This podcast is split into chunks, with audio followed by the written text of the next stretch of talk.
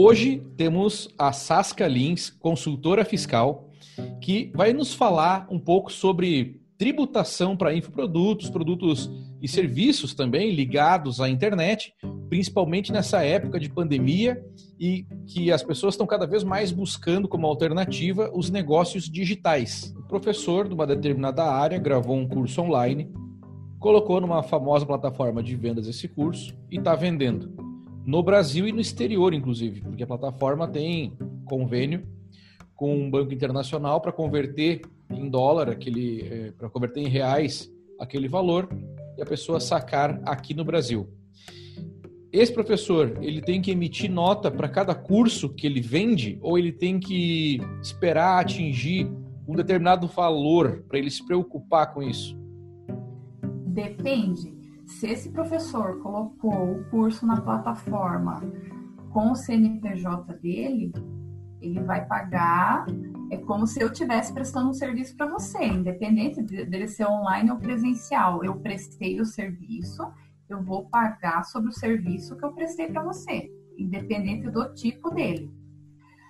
É, se, eu, se eu me cadastrei como CPF, eu vou precisar emitir a nota igualmente, só que a carga tributária sobre essa nota vai ser a carga tributária de pessoa física. Ou seja, ela vai ser muito maior do que uma carga tributária empresarial. Então, porque primeiro, primeiro porque assim, ó, a gente tem que saber o seguinte, pessoa física não foi feita para vender. Pessoa física é pessoa física. Quem é a pessoa que vende? É a pessoa jurídica. Essa é a figura que vende, entende? Sim. Então, quando eu estou praticando esse comércio habitual, eu estou passando de pessoa física para pessoa jurídica. Se eu estou fazendo isso ainda na pessoa física, né, é, eu vou ter que pagar, obviamente, sobre a pessoa física. E então, a é maior. A tributação é maior. Por exemplo, você vai, vai incidir 27,5% do IR, porque aí, se você é pessoa física, você tem que obedecer a tabela progressiva do imposto de renda. Passou de 4 mil reais o teu serviço, já é 27,5%. Você já está na, na, no teto da, da alíquota. É grande a mordida, né? Sim, é grande. É quase 30%. E não é só isso, né? É, a gente está falando só do IR. A gente tem o ISS, que você vai ter que recolher numa nota avulsa, que também é a maior alíquota, que é 5%, e também o INSS. Olha só, agora. É Mas uma pergunta colada na outra já então. O MEI resolve esse problema? O MEI resolve esse problema até certo ponto. Por exemplo, o MEI, o que, que é o MEI? Né? O microempreendedor individual, ele foi feito num ambiente. Por que, que ele foi criado? Ele foi criado porque naquele ambiente existia muita informalidade, as pessoas trabalhavam assim, pessoa física, né? Não recolhiam tributo, tudo mais. O que, que aconteceu? Foi criado a figura do MEI para que as pessoas pudessem é, ter um primeiro degrau antes de ter uma empresa. Como se fosse assim um prézinho. Antes de ir para a primeira série, você vai para o prézinho, né? E aí você tem o MEI. O MEI é, é uma figura onde você tem a tributação menor, na verdade ela já tem uma tributação definida, né, fixa. Então, hoje eu não me recordo agora quanto que é, mas é é mais ou menos assim, 56 reais para comércio e serviço, mais um real, e se for indústria mais X, então você tem um, um valor definido, tá? É, tem o INSS e tem umas regrinhas para seguir. Então, por exemplo, você não pode ultrapassar 81 mil anual de faturamento. Isso dá mais ou menos 6.750 reais por mês. Então, se você fatura 6.750 mais que isso, então você tem que repensar a tua, é, a tua forma jurídica, né? Sim. Se é. hoje você está no MEI, você tem que vai migrar para uma limitada, por exemplo e envolve também alguma mudança na estrutura, no modelo de negócio, o que pode ser bom, né? Pode ser um, um, um, um, ponto positivo aí representa crescimento e a necessidade Exatamente. de readequar. Então, assim, eu acho que para quem está chegando, que está ouvindo agora aqui e tem o MEI, eu acho que o sonho do cara é, meu cara, estourei o MEI, né? O faturamento, então, é, passou do limite, está na hora de dar um próximo passo para um próximo degrau. Né? Mas antes de a gente falar desse próximo degrau, eu não quero perder o raciocínio da próxima pergunta. Estou fazendo umas perguntas agora bem pontuais, bem rápidas, para a gente é, tirar algumas dúvidas aqui que são bem recorrentes. E assim, Sasca, quando a gente fala em internet, a gente fala em alavancagem. Tu falou assim, é um negócio como qualquer outro, podia ser presencial ou não. Porém, quando é presencial, tu tem, tu tem lá 10 alunos, 30 alunos, 300 alunos, que ser em turmas. Mas quando a gente fala em escala, que você tem lá é, 300 mil alunos, vamos chutar um número aqui. Como, e, e provavelmente já existem sistemas, integrações e tal, para fazer esse tipo de emissão. Eu queria que tu falasse um pouquinho sobre isso, para a questão escala de internet, como emitir essas notas e como manter tudo na legalidade. É possível? Sim, é possível. É, hoje em dia, Rafael, as, as plataformas que a gente mais usa aí, né, as, as três mais conhecidas aí, é, são as mais preparadas para esse tipo de volume, tá? Porque se a gente for pensar, por exemplo, em não tem como não falar em lançamentos digitais, né? A gente, quando a gente vê esse tipo de negócio, porque o, o lançamento digital é um tipo de é, é um tipo de, de negócio que é o que dá mais dinheiro, vamos dizer assim, né? É, então, assim, 5 mil pessoas, o último curso, por exemplo, que eu comprei, vou dar o exemplo do curso que eu comprei, né? O último curso, a, a pessoa vendeu 5 mil acessos. Uhum.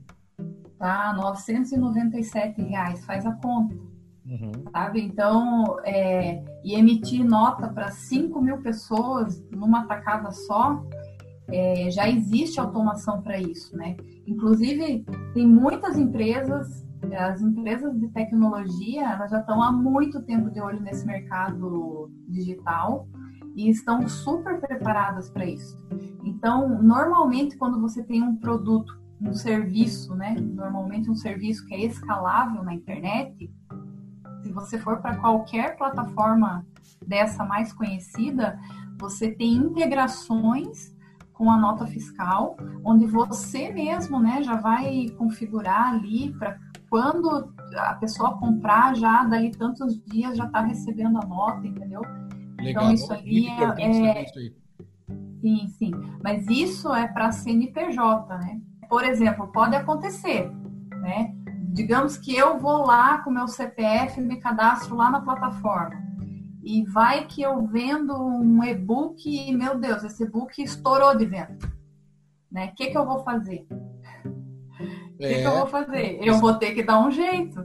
Eu vou ter que dar um jeito, porque a obrigação de emitir a nota é de quem está vendendo, sempre. Sim. Então, para quem está chegando agora, partindo do pressuposto que já está definida a questão estratégica de campanha, tem uma equipe, inclusive, que está trabalhando nessa parte do lançamento, das peças de campanha digital, é, persona definida, ok. É, a parte de cadastrar o produto numa grande plataforma de vendas que cuida de boa parte da burocracia toda, é, já se indica então que esse cadastro seja feita com pelo menos o seu MEI, com, com a pessoa jurídica, para começar da maneira correta. É isso, Sasha? Isso, exatamente. Já, olha, se for para começar, eu acredito assim que existe a, a fase da experimentação, mas muitas vezes, no fundo, no fundo, você quer que dê certo, né? Claro, todo então, mundo começa para Vai lá e abre o MEI, cara. Vai lá, faz o MEI e acredita, né? E depois migra para a limitada. Claro. Porque quanto mais imposto, não vou discutir a legalidade do imposto ou não, mas é, quanto mais imposto você paga, é melhor. Porque é sinal que você está crescendo, está faturando. Perfeito. Perfeito. Né? Daí, no segundo momento, é, já com esse, com esse mindset positivo, é, buscar uma integração com a outra plataforma que faça a automação dessa emissão de nota, Para você vender mil, cinco mil assinaturas, a coisa toda acontecer no modo automático, certo? Exatamente, exatamente. A... E, ter, e ter também, olha, Rafael, e ter também uma contabilidade parceira, tá? Ah, é, assim, as pessoas esquecem um pouquinho da contabilidade. A contabilidade, é, vou dar o exemplo da minha, eu abri recentemente também o meu CNPJ, mas desde o começo a minha contabilidade ela é especializada em assuntos digitais, tá? Essa é uma dica que eu vou dar, vou deixar aqui, porque é, eu sei que vai ser gradativo para esse mercado também, tá? Uhum. A contabilidade também está se tornando online. Porém, é aquele online é, que a gente falou antes, é o tradicional passando para o online. Não é o digital que a gente conhece. Não é o digital que está é, acostumado a ouvir é, sobre infoproduto, sobre lançamento, sobre expert, sobre, sabe? É, então, se você tiver essa oportunidade, procure uma contabilidade digital especializada em assuntos digitais, em mercado digital. A minha, por exemplo, vai fazer toda essa integração. Eu não vou me preocupar com nada. Eu, o que, que eu tinha que me preocupar, né? Que é outra dica que eu vou deixar aqui. É, se preocupe exatamente com a atividade que você vai fazer. Porque o fato de isso, muitas pessoas erram também, tá? É, quando eu defino, ah, eu quero ir para a internet, quero vender e-book, quero vender, vou vender um e-book. É, que atividade que é essa? Né? Desde aí você já tem que começar a conversar com o teu contador, né? para vocês conversarem e definir a atividade correta. É, não é assim, olha, eu quero atividade que paga menos. Porque hoje você pode pagar menos, lá na frente você vai pagar mais. Sim. Porque o fato de você querer fugir agora da tributação correta, e a gente vai entrar talvez aqui em outro assunto que eu até quero dar uma pincelada, mas eu não vou me aprofundar, é que assim, a Receita Federal hoje, ela tá super moderna. É, assim, ela está muito à frente dos, dos contribuintes. Então, por mais tecnológico que o contribuinte seja, a, pensa assim, a Receita está 5, 10 anos na frente uhum. tá, nessa questão. Então, é, não se iludam de pensar assim, olha, não vou vender com meu CPF, vai cair na minha conta e eu não vou precisar declarar porque ninguém viu. Não, não né? tem como. É, não existe mais. Tá tudo online hoje, né? É tudo online. Olha, banco entrega declaração, Sim. as plataformas entregam declaração, é, você, se você não entregar a declaração, você já está ferrado, porque todas elas vão entregar por você, né? E aí, o dia que você resolver entregar, você já vai direto para a malha fina. E aí vai ter que ter uma explicação muito boa para convencer a Receita de que você não fez aquilo que fez. E aí, é, então, já começa certo, com a atividade correta, com o pensamento correto, né? vou fazer tudo certinho, não quero me complicar.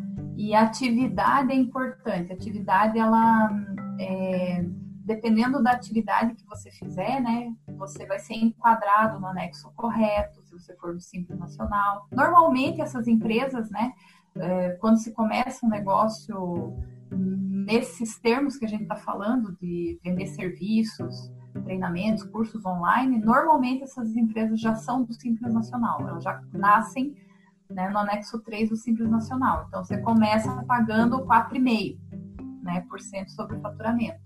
Então, e depois vai evoluindo, conforme vai se faturando, né, até 180 mil, passou, ultrapassou 180 mil ano, já vai para a próxima faixa.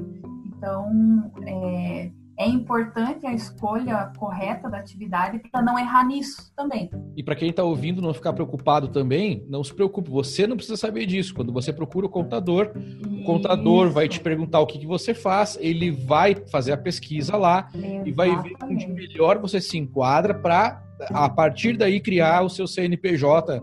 Né? E de acordo com a projeção de faturamento, ele já vai de arrancada te dizer por onde começar. A recomendação aqui é com o MEI, porque ninguém começa grande no, no, no, digital e as estratégias elas vão sendo moldadas ao longo do tempo de maneira que você vai crescendo de forma consistente. Então, nada de errado começar com o MEI. Muito pelo contrário.